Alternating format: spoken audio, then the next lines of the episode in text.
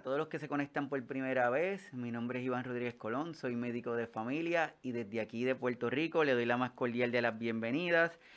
En el día de hoy que vamos a desarrollar un tema que va de la mano con el tema que estuvimos hablando y desarrollando en el episodio anterior que se se tituló Idealización de la vejez, abordando mitos con Luz Zaragoza, que a todos los que no lo vieron o no lo han visto se pueden conectar al, canal para que lo miren, que estuvo súper, pero súper interesante ese tema que discutimos, la importancia de, de crear expectativas reales en las personas para poder tener el mayor provecho de, de, lo que vamos a hacer y de tener eso que conocemos como un envejecimiento saludable. Y hoy vamos a estar discutiendo el tema de prescripción del ejercicio, la importancia en el adulto mayor. Y probablemente se están preguntando, ¿y prescripción? ¿Y qué es eso? Y eso no es como que cuando hacen una receta nos prescriben medicamentos y ese tipo de cosas. Así que eso es lo que vamos a estar hablando hoy. No se vayan, que esto apenas comienza.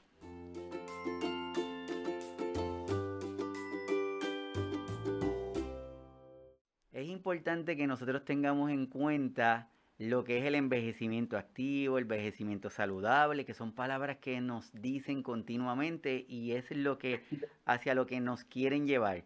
Y es por eso que el tema de hoy decidimos que se llame prescripción del ejercicio, porque nos va a ayudar a entender cómo podemos ajustar, cómo podemos modificar, cómo podemos crear las condiciones adecuadas para tener ese envejecimiento. Y para eso tenemos una super invitada de lujo que está con nosotros desde México, desde Ciudad México, que nos va a ayudar a entender lo que es esta prescripción. Y para ello les presento a Bárbara González. Bienvenida, Bárbara. Hola, hola Iván, muchísimas gracias. Saludos a todos y muchísimo gusto poder compartir esta charla, como tú lo comentas. Es una charla informativa, pero totalmente entre amigos. Súper, y para quien no conoce a Bárbara, le vamos a dar algunos, algunos detalles de ella. Ella es especialista en psicomotricidad en el adulto mayor, entrenadora o entrenamiento adaptado a, eh, a, diabetes e hipertensión en los adultos mayores, beneficios del ejercicio físico en los adultos mayores, pruebas y test para medir la capacidad física en los adultos mayores y tiene una súper vasta experiencia en este aspecto y que cada vez continúa desarrollándose, como que no se queda quieta en una sola área, sino que sigue desarrollándose, ¿verdad, Bárbara? Así es, andamos de, de, todos lados. Bárbara, para comenzar, ¿cómo fue esta experiencia tuya con la parte de la pandemia? ¿Cómo fue ese cambio que tú lograste identificar, si alguno, entre estos comportamientos de nuestros adultos mayores y este episodio de pandemia? Eh, fíjate que fue bien importante para todos como docentes, como eh, individuos. Esta parte de la pandemia nos vino a, cambiar, pero creo que fue para bien, porque nos hizo mirar hacia un lado que eh, normalmente no estábamos enfocados o no se estaba enfocado.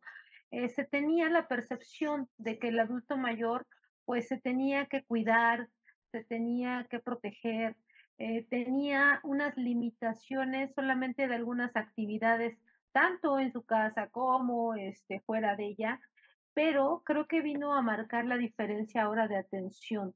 Eh, y, bueno, yo ya traigo desde antes de pandemia, yo ya venía manejando este sector, pero a mí me dio como la pauta para mostrar qué es lo que, por dónde podemos seguir este camino de la atención al adulto mayor, porque vemos que ahora, eh, como tú lo comentas, envejecimiento saludable, envejecimiento exitoso, pero yo lo digo envejecimiento exitoso funcional, porque eh, ahora no solamente ya los el sector de adulto mayor no está como en, en casa, ya eh, pasamos esa línea, pasaron esa línea, quieren hacer más de sus capacidades que pueden realizar mucho más cosas, pero también es importante guiarlos para que eh, no se nos extralimiten en estas ideas que, que, que, que se tienen que un poquito erróneas, ¿no? Súper, y lo que tú estás comentando es muy real porque nuestros adultos mayores de hoy día ya no son los de antes, en el sentido de que Antes lo veíamos como personas que se querían retirar para jubilarse, estar en su casa sentado. Hoy día ha ido cambiando el asunto, entonces hoy la, la intención es algo diferente. Así que, Bárbara, ¿qué significa una prescripción del ejercicio? ¿Qué significa esto de envejecimiento activo, envejecimiento saludable y cómo nosotros lo podemos adaptar? Eh, pues bien lo dijiste al principio, fíjate que la prescripción, el concepto de prescripción lo tenemos como que voy al doctor y a mí me prescribe una receta. Me dice cada cuándo debo tomar el medicamento, eh, para qué, qué días, por cuánto tiempo. Es exactamente lo mismo, pero eh, lo vamos a ubicar en el ejercicio físico, ¿ok? Em, esta parte de cómo lo debo hacer, para qué lo debo hacer, cómo lo debo hacer y en qué grado lo voy a estar modificando para que mi objetivo, ya sea de salud, si tengo un objetivo específico, que el ejercicio físico es, un, es buscar eh, objetivos específicos, ya no tan generales como es una actividad física. El ejercicio físico sí es una prescripción, así como la del doctor, Exactamente. Entonces, los que estamos de este lado y que te vamos a ayudar a, darte esta receta del ejercicio, pues tenemos que tomar ciertas eh, antecedentes tuyos para qué? Para poder prescribirte el ejercicio. Eso está bien interesante lo que acabas de decir, porque muchas veces, y vemos por ahí por las noticias, anuncios, donde los adultos mayores corren, brincan, saltan, y quizás no, quizás es una meta, pero no nos están diciendo cómo llegamos ahí. Y, el, y lo que nos estás comentando de que antes de hacer una prescripción, tengo que tener una información tuya para poder llegar a esa prescripción. Así que me parece eso súper importante ese dato. Así es. Y, y creo que la, este sector de adulto mayor, de persona mayor, eh, no es que lo haga sin pensar, sino que es lo que conoce, es lo que nos llega de información por las redes sociales, por, eh, por videos, toda esta parte de, fomentar eh, la participación del envejecimiento activo, funcional, exitoso, pero la parte del ejercicio físico creo que se nos está yendo ahí y la estamos confundiendo como solamente una actividad. ¿ok? Eh, por ahí hay un, en una de las presentaciones el desconocimiento que es muy diferente, el que tú realices una actividad física. Yo, por ejemplo, realizo una actividad física cuando voy al supermercado o cuando voy a recoger a, los niños o los nietos a la escuela, cuando yo me mantengo activa en mi casa, realizo actividades eh, de domésticas o subo y bajo mis escaleras para llegar o transportarme a algún sitio. Entonces nosotros pensamos que esta parte de ejercicio físico es que yo soy muy activo y por eso tengo que, me siento bien o por ahí voy a ir a mejorar mi salud, ¿sí? Sí tiene muchos beneficios el realizar una actividad física, pero un ejercicio físico es lo que hablamos, es la receta. Es la prescripción como la del doctor, pero ahora viene del especialista en, deporte adaptado a tus necesidades. Entonces creo que tenemos ahí que separar, que orientar a las personas en que una es que tú seas activo, tu vida es activa, ¿ok? Y otra, que tengas un ejercicio, una receta eh, eh, deportiva, llamémoslo una, una receta de tu ejercicio físico, pero que sea solamente para ti, que sea de acuerdo a tus necesidades, de acuerdo a tus evaluaciones. Y esta es una parte bien importante, Iván, porque creo que tenemos que trabajar de manera integral, ¿ok? Porque si a mí el doctor no me, tiene, no me llega con una ficha médica, ¿ok? Que si tú estás capacitado para realizar esta, esta ficha médica de, de inicio adelante, ¿no? La realizas. Y si no, tienes que eh, ayudarte de las otras áreas. Nosotros de verdad no, no seríamos también eh, nada sin la parte médica, sin la parte eh, de nutrición, sin la parte de psicología.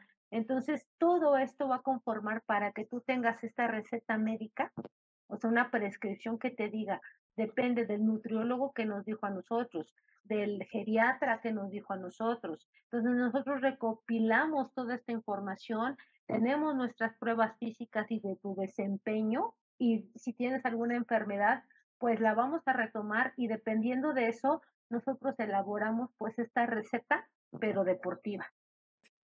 Eso está súper y esa receta deportiva, como tú muy bien dices, surge de un análisis que se hace, no cualquier persona lo, lo debe hacer. Pero dices algo bien interesante que me gustaría como que resaltarlo, Bárbara, que es muchas personas cuando estamos en el consultorio que le decimos, mira, necesito que hagas ejercicio, su primer comentario es, pero doctor, si yo camino todo el día y si yo estoy, si yo trabajo en tal sitio, en tal lugar y, siempre le decimos, sí, pero eso no es ejercicio. Yo creo que la forma en que tú lo traes es bien clarito.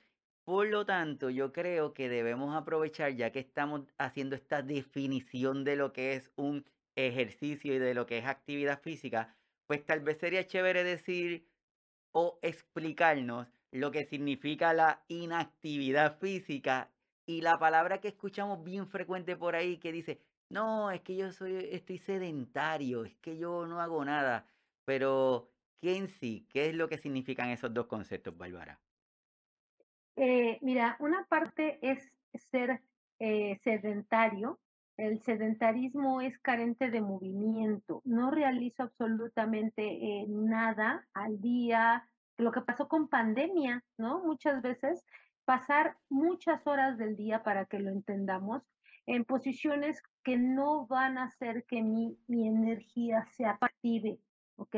¿Cuántas, hubo muchos estudios ahora en pandemia cómo bajó esta actividad física, ni en tu misma casa te movías, ¿no? Entonces, este sedentarismo es pasar muchas horas del día en posiciones con un, un bajo gasto energético, como puede ser, como lo vemos aquí, el sentarse en una silla o estar en un sofá eh, totalmente recostado. Y son actividades, como aquí lo vemos eh, eh, en la pantalla, que te gastan menos de 1.5 MET. Esto se mide por los gastos energéticos de cada actividad. O sea, es demasiado baja, que todo el día estuvimos sentados en este sillón, te lo reitero, como en pandemia, ¿no? Que, que de verdad solamente nos levantábamos o había personas que se levantaban para hacer sus necesidades y volver a comer y volver a dormirse. Y el ser inactivo eh, es que no cumples los requerimientos mínimos de la actividad física que por la Organización Mundial de la Salud nos, nos reitera, que son, bueno, los 150 minutos a la semana, 30 minutos al día.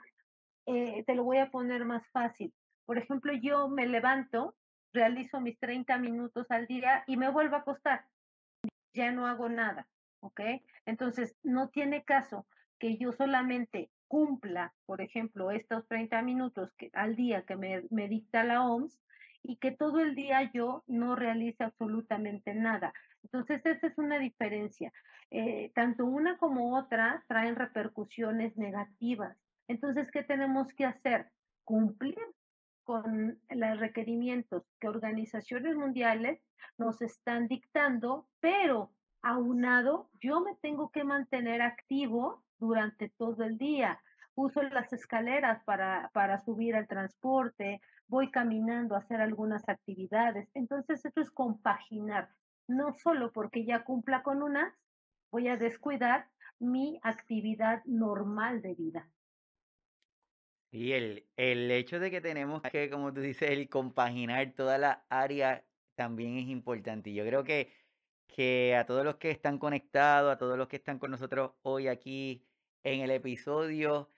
Eh, son detalles que nos está dando Bárbara que son importantes no perderlos de perspectiva porque pensamos que si hacemos un poquito de esto, ya con eso podemos hacerle el checkmark y no necesariamente. Es, tenemos que, si hago mi ejercicio, tenemos mi calidad de sueño, la ingesta de agua adecuada, entre, entre otras cosas, para poder tener ese tipo de, esa calidad de vida que queremos. Entonces, si hablamos de sedentarismo, si hablamos de inactividad física, Hablamos de esa poca energía que estamos activando. Me imagino que eso puede llevarnos a tener unas consecuencias en nuestro cuerpo, en el organismo. ¿Y cuáles pudieran ser esas consecuencias, Bárbara? Mira, por proceso natural del envejecimiento, pues se traen ya eh, cuestiones que van a ir eh, pues debilitando el cuerpo de la persona mayor. Pero aparte le estamos aunando una inactividad física, un sedentarismo que va a realizar que eh, a cuestiones de cuestiones fisiológicas se alteren muy aparte del proceso de envejecimiento, ya lo que vemos por fuera, las consecuencias de este sedentarismo y la inactividad física, pues es lo que presentamos después de pandemia, que fueron demasiado marcadas, pues como la obesidad, las cardiopatías, todo la, la encuesta de por muertes eh, se incrementó todavía más en las cuestiones cardiovasculares. Este proceso de inactividad aumenta el que las si ya tenemos algunas enfermedades, se incrementen y si no, que las desarrollemos. Entonces, estas cuestiones psicológicas también que vinieron a dar eh, pauta por el, el, mismo sedentarismo, eh, la diabetes, el, el, todo que es síndrome metabólico, que es la obesidad, esta eh, hipertensión, todos esos problemas se van a incrementar demasiado. Lo vimos demasiado, demasiado marcado después de pandemia pero más que nada fue la, la parte psicológica, la parte de problemas que se empezaron a desarrollar estos deterioros cognitivos que hoy vemos demasiado marcados. Todas estas enfermedades que estamos viendo en pantalla, pues se han incrementado. Entonces creo que tenemos aquí que eh, poner demasiado interés en ya no solamente atender a la persona mayor, mediante el camino de la actividad física, como tú lo decías, Iván, el salir a caminar, el salir a pasear al perro, el hacer eh, algún deporte sin, sin alguna guía, vimos que no es suficiente para el problema que nos está dejando a raíz de, de, de la pandemia. Entonces hay que ir creo por otro camino. Está bien que tú salgas a, realizar, si te gusta caminar, si te gusta nadar, si te gusta ir a, hacer alguna eh, trote o bicicleta, está bien, pero ¿qué más? ¿Qué más vamos a hacer? ¿Qué más tienes tú programado a tu semana que te va a ayudar eh, para estos problemas que nos dejó eh, la pandemia? Es importante que cada uno de nosotros entendamos que esto de prescripción se basa en la individualidad, que cada uno de nosotros debemos entender que puede ser que tengamos o que no tengamos algunas condiciones físicas, algunas condiciones de salud que sean debilitantes o que nos limiten o incapaciten para hacer alguna actividad en particular. Pues yo creo que lo importante es no mirar hacia las áreas en que no podamos, sino en lo que podamos realizar para no frustrarnos.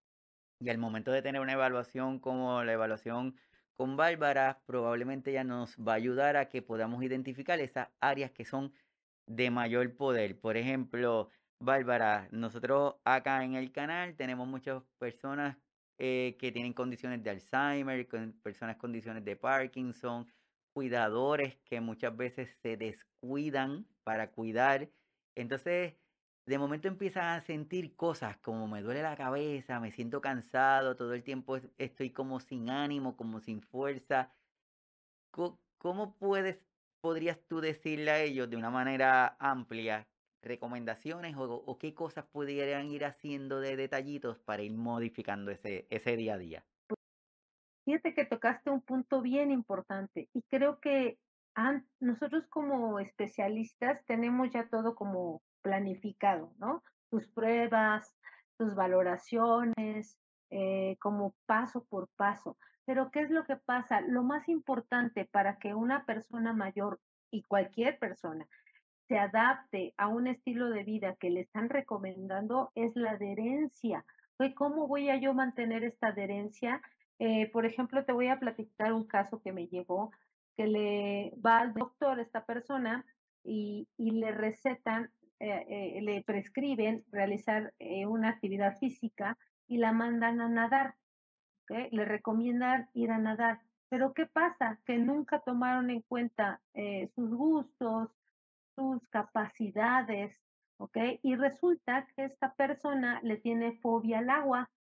Entonces, imagínate cuándo fue a nadar, ¿no? Entonces, nosotros como de primera instancia, antes de aplicar cualquier prueba, necesitamos hacer un test donde le preguntemos a la persona cuáles son sus gustos, si realizó alguna actividad física previa, eh, qué ha hecho de deporte, tal vez tenemos, eh, nos pueden llegar deportistas que en su vida pues corrieron maratones o fueron ciclistas o fueron nadadores, en qué comunidad se desarrolla, eh, qué juegos o qué tradiciones tienen en su, en su lugar. Todo esto tenemos que tomar en cuenta para que esta adherencia nosotros la fomentemos y que, por ejemplo, nos llegue un paciente o un alumno que nos diga, sabes que yo realicé gimnasia, yo realicé este ciclismo y a mí me encanta la bicicleta, me encanta el rodar. Ah, ok, entonces, ¿qué te parece si hacemos unas pruebas físicas donde a mí me vas a, me vas a arrojar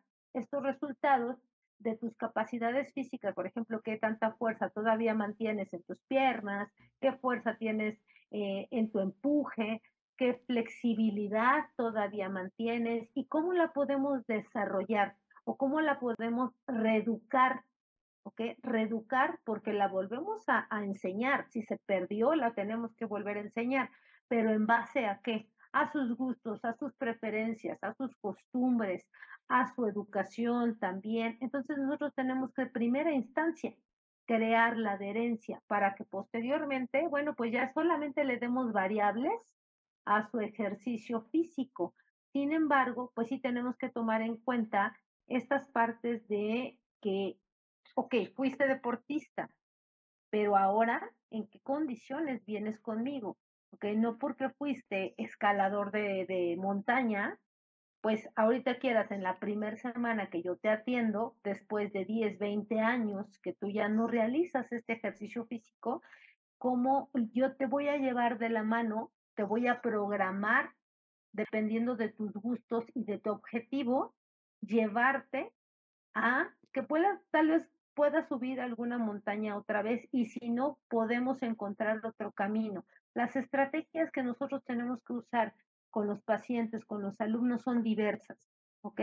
Pero siempre, como tú lo comentas, el trabajo de prescripción es individualizado, siempre, siempre, siempre. O sea que tenemos que programar estrategias, tenemos que programar de alguna manera u otra la forma en que podemos ayudar a, la persona, porque también como tú dices, tenemos muchas, muchos muchas personas que van donde nosotros y nos dicen, no, lo que pasa es que yo hacía, pues entonces si usted me está diciendo que tengo que hacer ejercicio, pues yo mañana voy a empezar a correr. Pues no, no es buena idea porque si no probablemente te vas a lastimar, así, así que no es buena idea. Entonces dentro de esta necesidad, dentro de esta descripción de actividad física, inactividad física, sedentarismo, pues entonces ¿Cómo podemos ir moldeando a ese Iván que va donde ti, donde Bárbara y le dice, Bárbara, yo salí con X cosa y necesito modificar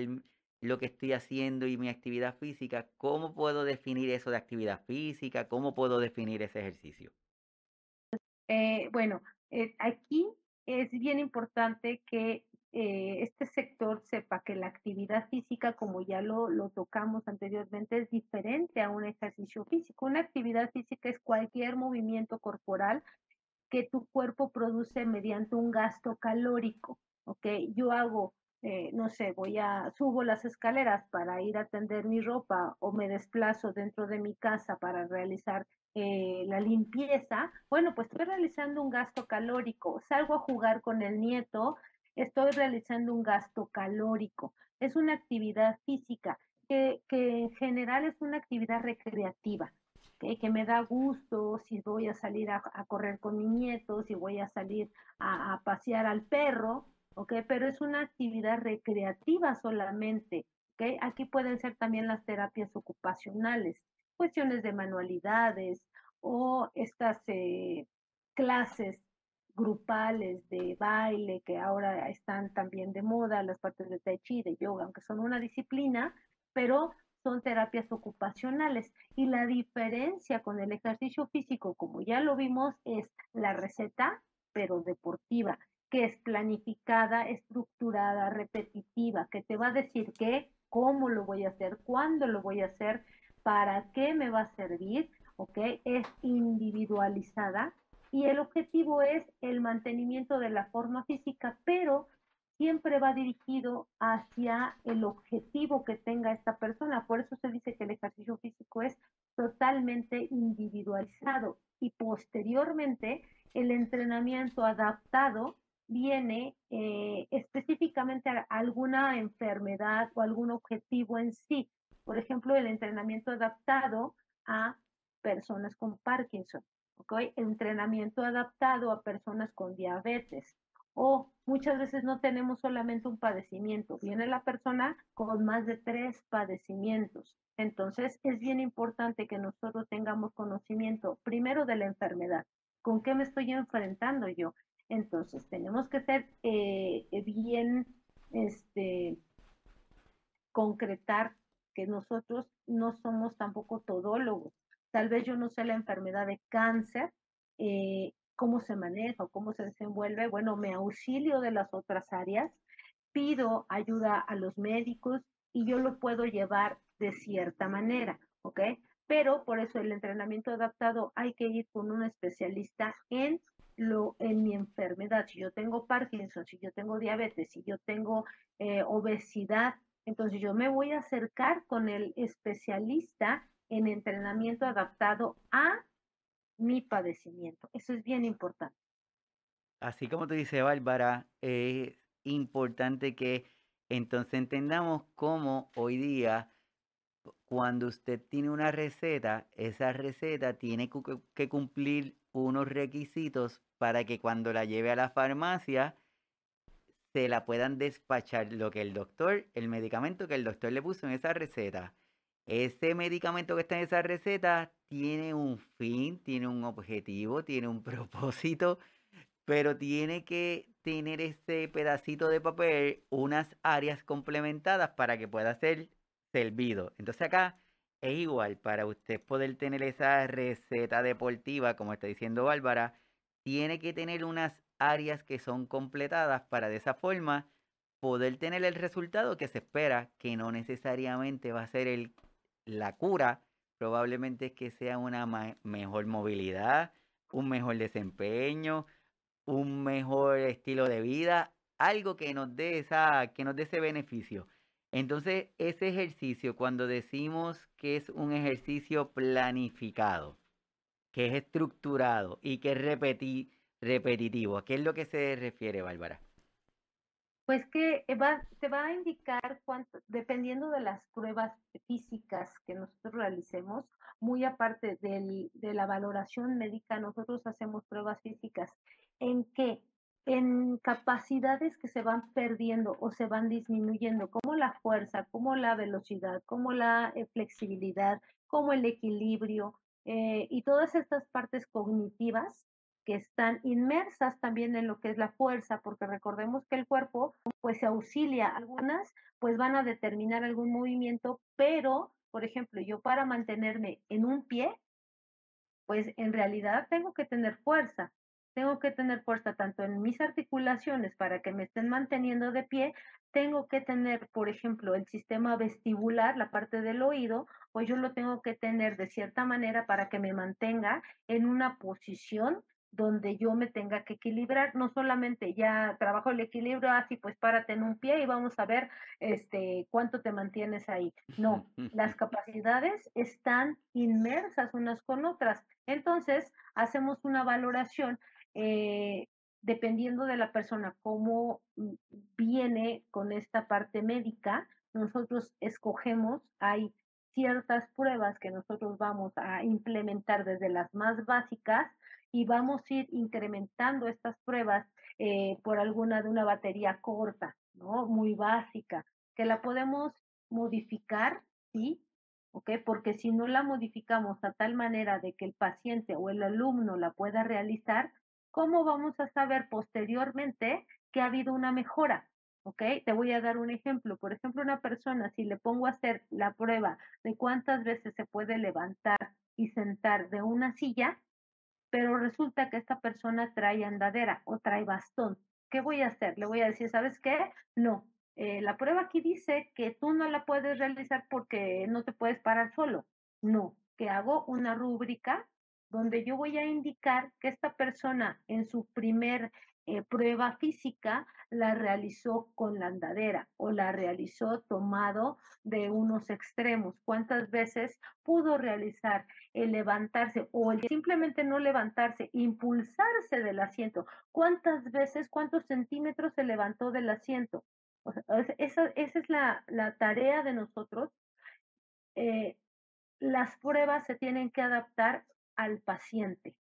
¿okay? Nosotros tenemos que ser capaces de modificar estas pruebas.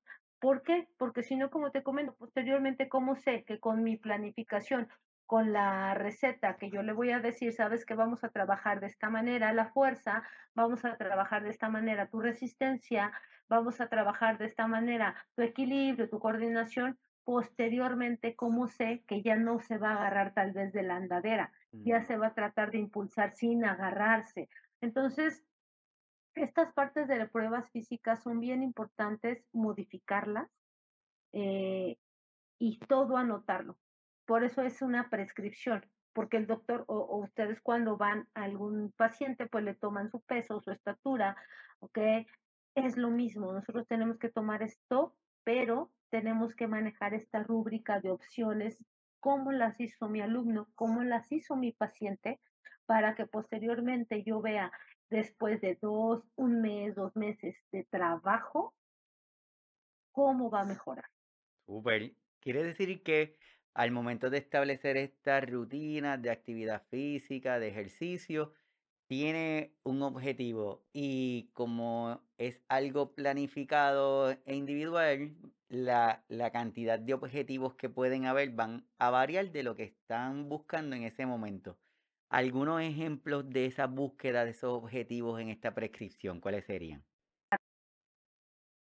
Pues eh, en realidad es salud, primero. Eh, algunos objetivos son eh, de autocontrol, de relajación. Estos son de la actividad física, ¿ok? Recordemos que la actividad física solamente es algo placentero, es como recreación, ¿ok? La parte de la actividad física tiene un objetivo de pro salud, de prevención, de mantenimiento, eh, pero no va enfocado al ejercicio físico. Si adelantamos alguna, este, la, la siguiente diapositiva, vienen ya los objetivos, gracias, los objetivos específicos del ejercicio físico, que es mantener la condición física funcional y en su caso reeducarla, como lo vimos. A lo mejor él lo practicaba, pero pues esta práctica se pierde, esta habilidad se pierde, más porque traemos ya el proceso de envejecimiento encima, entonces tenemos que reeducar, reeducar capacidades, reeducar habilidades y también prevenimos como por ejemplo aquí la dismovilidad, y que nos empezamos a contracturar, empezamos a ser menos eh, reactivos a los movimientos, por eso vienen esta eh, repetitiva este, caídas que se presentan en la persona mayor porque ya no reaccionan de la misma manera eh, todo lo que es la parte neuronal, la parte de reflejo, la parte neuromotora, pues ya no viene a, activarse como antes lo hacía.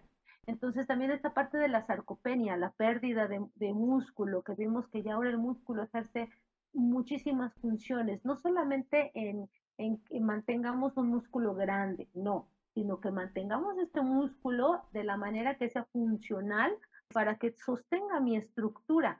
Entonces, esta parte es bien importante de prevenir. ¿Qué más vamos a trabajar con el ejercicio físico? Pues vamos a mejorar algunas enfermedades como son la diabetes, como son la obesidad, eh, en, especialistas también como es, alguna enfermedad eh, degenerativa, en patologías, eh, por ejemplo, en Parkinson, en Alzheimer, vamos a mejorar esta calidad de vida en la parte neuromotora, en cómo se, se comienza a trabajar diferente para que no se me empiecen a contracturar. Por ejemplo, las personas de Parkinson, sabemos que esta parte eh, de sus control de sus movimientos se empieza a dificultar muchísimo, pues, ¿qué voy a hacer con esta prescripción del ejercicio? Mediante las pruebas físicas, me va a demostrar dónde yo tengo que intervenir eh, para trabajarlo. En especial a mí, yo tengo varios pacientes con enfermedad de Parkinson, eh, elaboro las pruebas,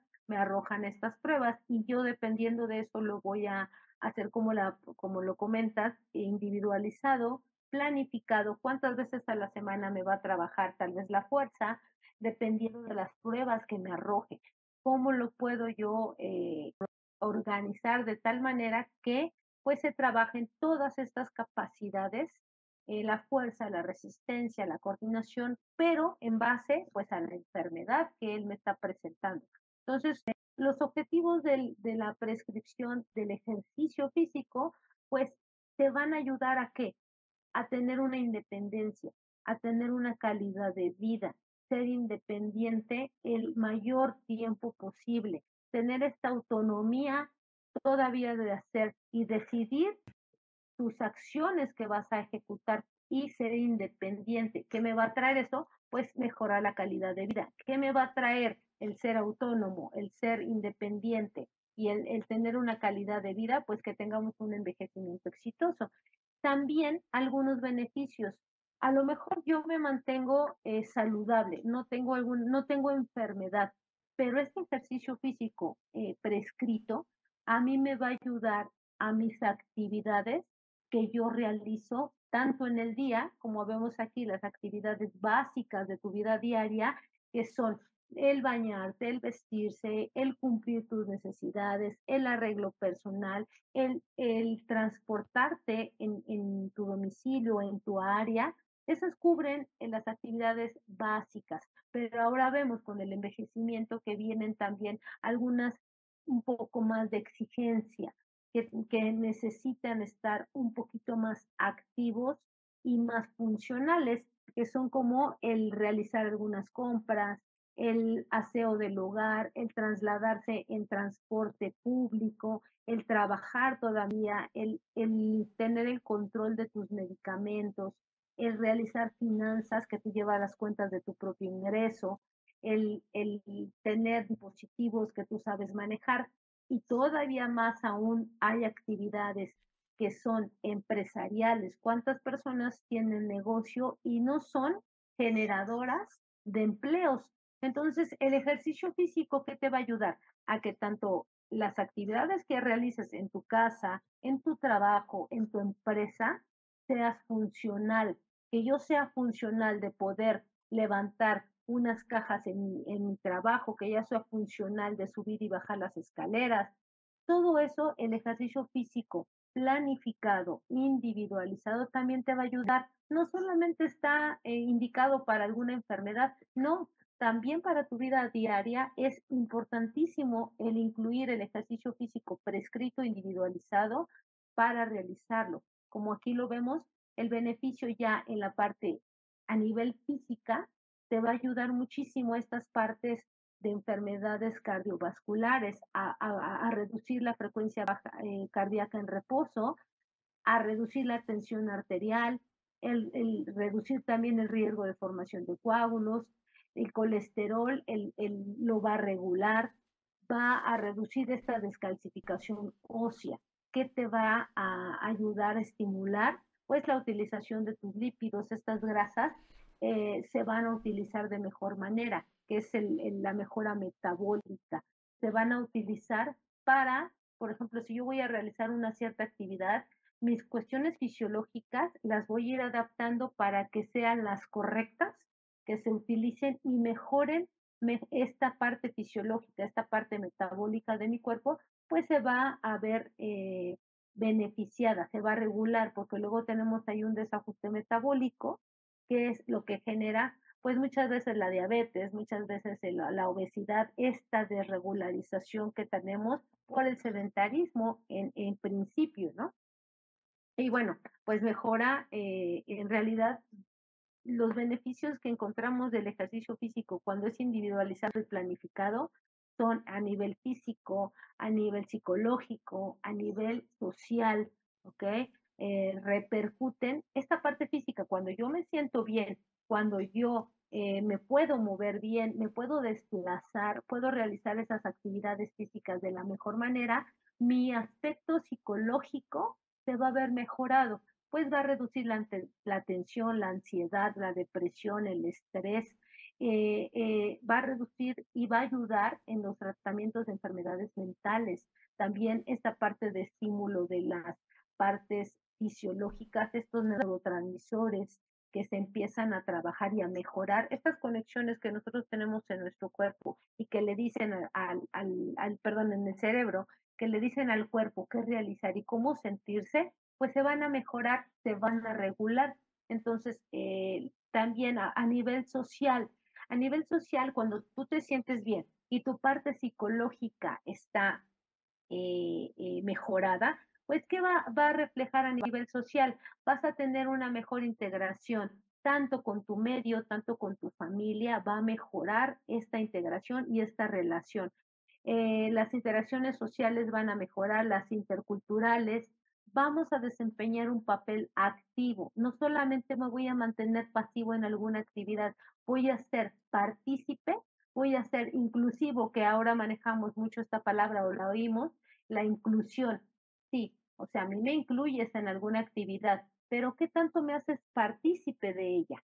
No solamente ser inclusivo, vas con el ejercicio físico y esta mejora a nivel general, vas a ser solamente, no solamente eh, inclusivo, vas a ser participativo, vas a formar parte y a ser líder muchas veces de algunos grupos sociales.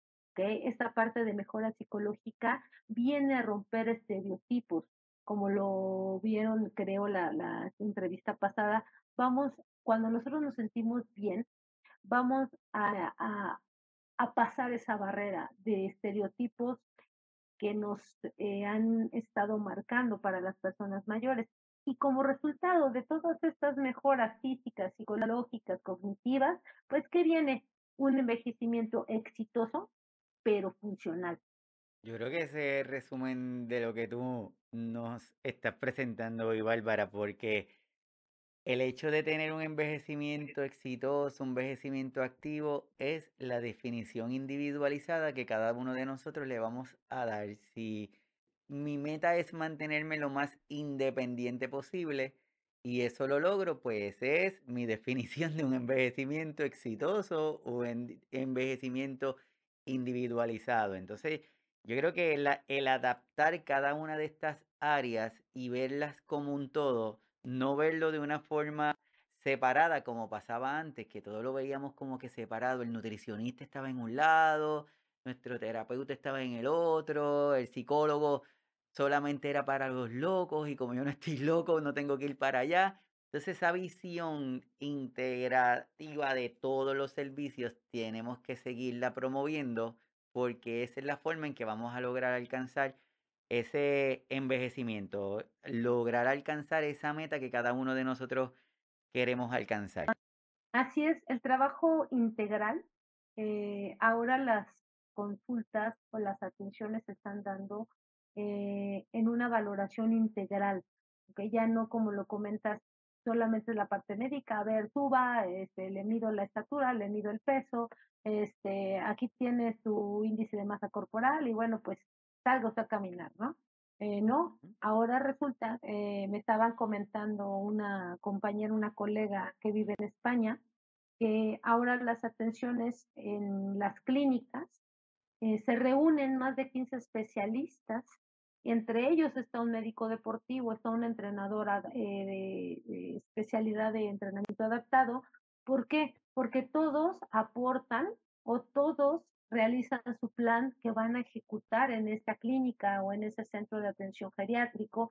Entonces es un trabajo integral donde juntan todo el proyecto y lo llevan a cabo y solamente así dan, están dando estos buenos resultados en, en estas clínicas. Entonces creo que tenemos que trabajar eh, de manera conjunta para obtener pues un resultado y no solamente esta calidad de vida que tanto escuchamos, este envejecimiento exitoso, independiente, todo no, sino ya verlo reflejado, porque nos falta esa parte, que ya lo vimos plasmado, pero ahora falta el, el resultado, el reflejo de ese trabajo.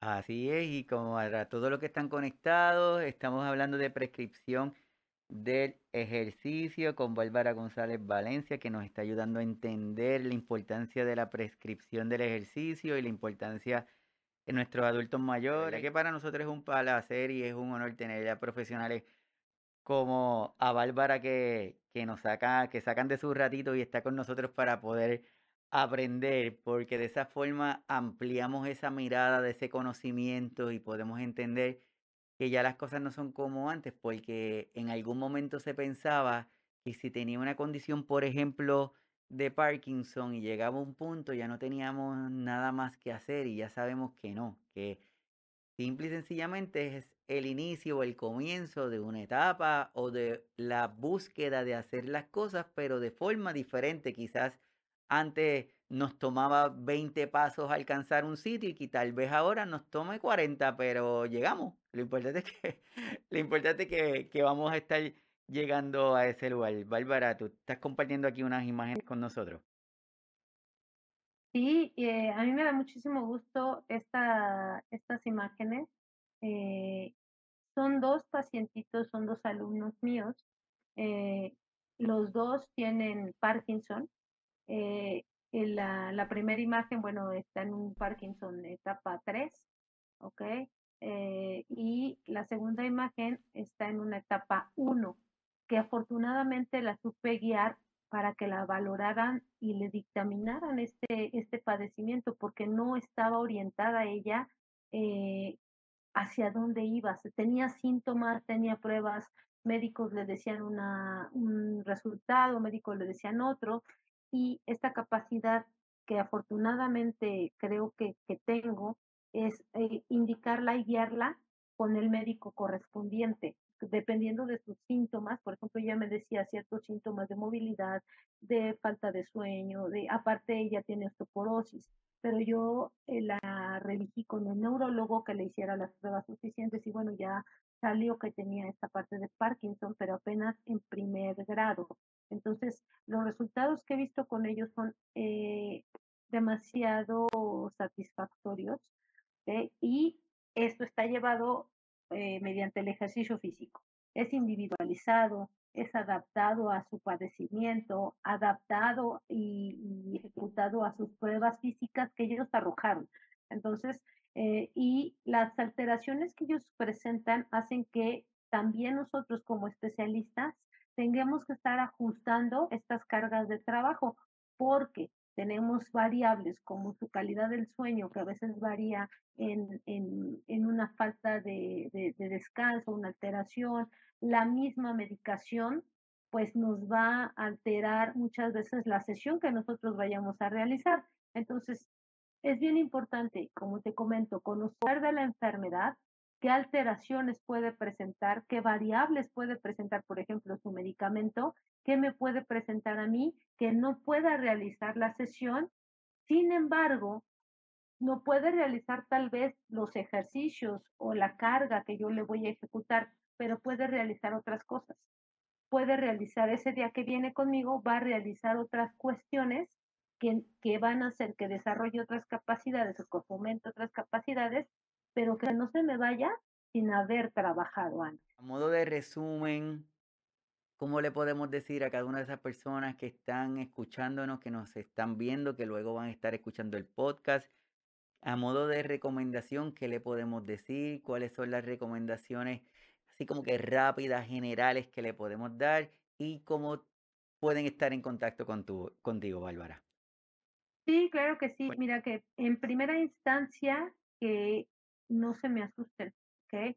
La prescripción del ejercicio tiene que ser adaptada y va a ser de acuerdo a tus necesidades, a tus objetivos, a tus gustos, tiene que ser adaptada, pero que tiene que ser efectiva y tiene que ser significativa. Esta prescripción del doctor, por ejemplo, si me, si me receta algún analgésico, yo no puedo recetar la mitad de la pastilla yo tengo que recetar la pastilla completa. Entonces, tenemos que hacer adecuaciones de este medicamento deportivo, ¿ok? pero tiene que ser significativa. No hay una recomendación o una varita mágica, una receta mágica que todo lo va a arreglar, no. ¿Eso qué lo va a dar? Esta prescripción, esta adecuación, esta interacción entre el alumno, el paciente y el entrenador o el especialista deportivo.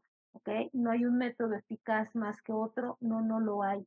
Esto tiene que ser individualizado. No hay ejercicio contraindicado, pero tiene que haber variables, como las pruebas físicas que hablamos hace un ratito, tienen que ser adaptadas a tus posibilidades. ¿ok? Y bueno, la última ya aquí, trabajar multidisciplinariamente, un trabajo integral. Creo que eso es, eh, híjole, bien importante, porque si nosotros no colaboramos con las demás áreas, de verdad no vamos a ver este resultado. Y lo único que vamos a hacer es que la enfermedad o el padecimiento que esté presentando esta persona se incremente, que cuando nosotros intervengamos va a resultar un poco más complicado el atenderlo o el que vea mejoras. Entonces tenemos que trabajar de manera integral con las otras áreas. Y bueno, eh, este es el contacto, así me encuentran en Facebook. Estoy como Bárbara González y esta es la imagen con la que me van a encontrar. Ahí subo mucha información, subo los videos, subo clases en vivo, porque eh, transmito en vivo, porque hay, alumnos que se basan en, esa, en esos videos para su atención también. Entonces así me van a encontrar eh, y bueno, me dio mucho gusto charlar con todos ustedes. No, para nosotros es un placer y, y es un honor que hayas estado aquí con nosotros porque definitivamente es la forma en que cada uno aprendemos, en que cada uno de nosotros podemos tener una idea más clara de lo que está pasando y también ir adaptándonos a esta, a esta nueva forma de ver nuestro cuidado de salud, a esta nueva forma de tener esta atención integral en el cuidado. Y como estaba diciendo Isis, que un mensajito que está poniendo en el chat que dice que, que te está agradeciendo porque ahora está entendiendo cuando el doctor le dice que necesita hacer ejercicio. Entonces la idea es aclarar estos términos, estos conceptos que nos lo pueden repetir de forma continua, pero si no los entendemos, no los vamos a poner en práctica porque no lo entendemos. Entonces, yo creo que, nuestra misión, nuestra intención de hoy es el lograr, el lograr crear estos espacios para que cada uno de nosotros podamos entender conceptos, tener control de nuestro cuidado de salud, entender que lo que nosotros hagamos hoy es el resultado, lo vamos a ver en el mañana. Y si queremos tener esos 70 años de edad, pues que sean lo más independiente posible, tenemos que tomar acción desde, desde hoy. Así que antes de terminar, le doy las gracias a todas las personas que están adquiriendo los libros de la agenda que tenemos en, en Amazon. Si ustedes lo buscan, signos vitales, por ejemplo, signos vitales sopa, sopa de letra, pues le van a salir las sopas de letra que están disponibles, entre otras. Así que muchísimas gracias a todos los que están allí y nuevamente agradeciendo a Bárbara que está con nosotros. El próximo sábado tenemos un nuevo episodio que yo creo que va a sellar, por decirlo de alguna forma, lo que hemos visto desde el conversatorio anterior, hoy con Bárbara, pues el próximo sábado tenemos a una muy, pero muy buena amiga que de cariño le decimos Lulu. Ella es la directora, coordina un grupo que se llama IBEAM, que los quiero dejar ahí para que estén pendientes y nos acompañen el próximo sábado para que vean de una manera real, activa, cómo nuestros adultos mayores en diferentes países se unen para hacer actividades, para utilizar la, la tecnología a su favor, para mantenerse activos y educados utilizando esto de, la, de lo que es la tecnología. Entonces yo creo que ese episodio del sábado que viene va a estar súper interesante porque le vamos a poner ya una cara, le vamos a poner ya personas que verdaderamente viven lo que es este envejecimiento activo, saludable, actualizado, eh, eh, desde, su, desde sus países. Así que están todos invitados para estar el próximo sábado con nosotros. Un gran abrazo, Bárbara. Gracias por estar con nosotros, por haber sacado de tu tiempo. Espero que se repita y que estés en un próximo episodio con nosotros. Sí, claro que sí. Muchísimas gracias a ustedes y, bueno, espero que haya sido eh, de una manera general la, la información, la charla y con todo gusto eh, estaremos presentes nuevamente. Súper, así que nos vemos el sábado que viene, linda semana y que estén bien. Nos vemos. Bye bye. Bye.